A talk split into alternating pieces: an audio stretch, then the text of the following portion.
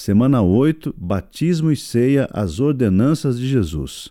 Nosso versículo da semana para memorização está em Mateus 28, 19 e 20. Portanto, vão a todos os povos do mundo e façam com que sejam meus seguidores, batizando esses seguidores em nome do Pai, do Filho e do Espírito Santo e ensinando-os a obedecer a tudo o que tenho ordenado a vocês. Semana 8, Batismo e Ceia, as ordenanças de Jesus, dia 2. Devocional de hoje, Atos dos Apóstolos, capítulo 12.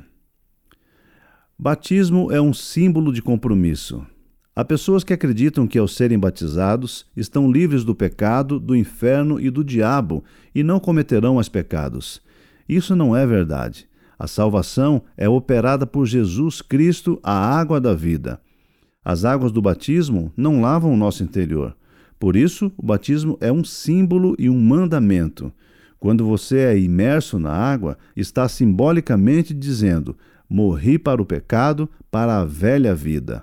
Quando você é levantado da água, está dizendo: eu renasci, ressurgi para uma nova vida. Leia Colossenses 2:12. O batismo é uma confissão pública do que já aconteceu em seu coração. Quando uma pessoa se batiza, ela afirma publicamente sua fé em Cristo, assumindo o compromisso de servi-lo fiel e integralmente. O batismo é um marco na vida do cristão, é o divisor de águas, simboliza a morte do velho homem e o nascimento do novo homem. Batismo é o compromisso com Cristo e com sua doutrina. Em verdade, em verdade te digo: quem não nascer da água e do Espírito não pode entrar no reino de Deus. Jesus usou o símbolo do batismo, mergulhar na água, para nos mostrar aquilo que ele faz com os que o buscam em espírito e em verdade. O batismo é um excelente símbolo para ilustrar aquilo que o Espírito Santo realiza em nós. Jesus, ao nos imergir em seu espírito, concede-nos uma nova natureza, a qual provém diretamente dele, conforme nos lembram as sagradas Escrituras. Fui crucificado com Cristo. Assim já não sou eu quem vive, mas Cristo vive em mim. A vida que agora vivo no corpo, vivo-a pela fé no Filho de Deus que me amou e se entregou por mim. Gálatas 2, 20. Jesus derrama o Espírito Santo sobre nós, selando nossas vidas.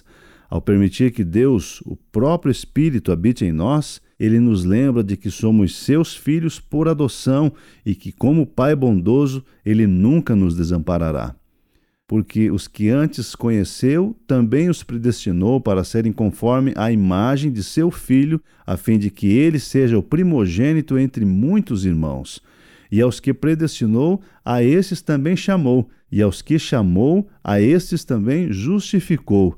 E aos que justificou, a esses também glorificou.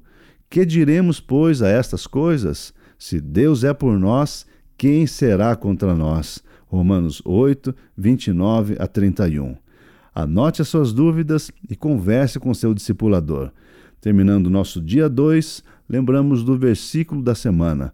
Portanto, vão a todos os povos do mundo e façam com que sejam meus seguidores, batizando esses seguidores em nome do Pai, do Filho e do Espírito Santo e ensinando-os a obedecer a tudo o que tenho ordenado a vocês. Mateus 28, 19 e 20.